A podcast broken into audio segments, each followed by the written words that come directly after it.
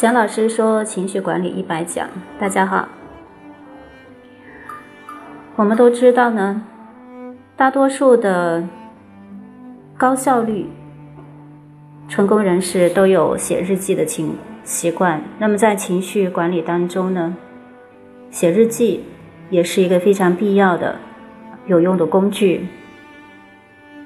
前面说到，失眠的人常常是。因为没有处理的负面情绪，导致我们多虑多思，晚上没有办法入睡。在情绪管理当中呢，我们常常说要学会掌控情绪，但是我们的情绪是什么呢？相信很多人都对它概念模糊、捉摸不定，对自己的情绪一无所知。如果你曾经有过写晨间日记的习惯，你会发现坚持半年、一年，你的大脑从混乱渐渐变得清晰，你也逐渐的了解自己。那心情日记呢？它和晨间日记一样，也是通过写作这个工具来疗愈。因为在现在这个忙碌的节奏当中，在信任缺失的社会风气之下，我们很难找到一个随时随地可以倾诉的人。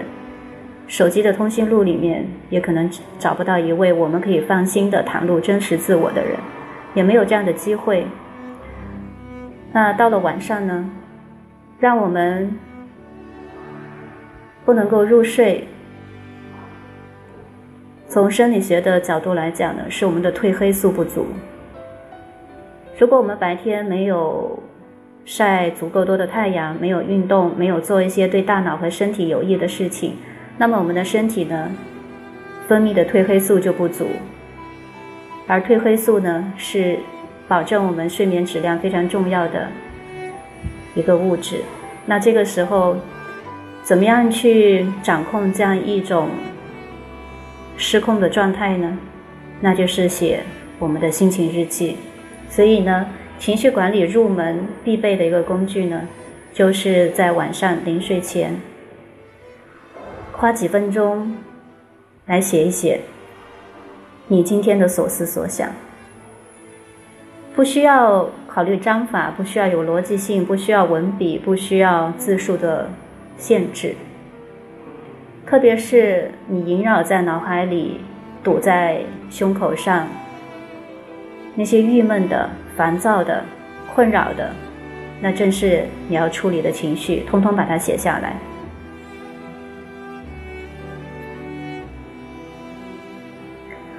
自我管理呢，需要我们掌握一些自助的工具。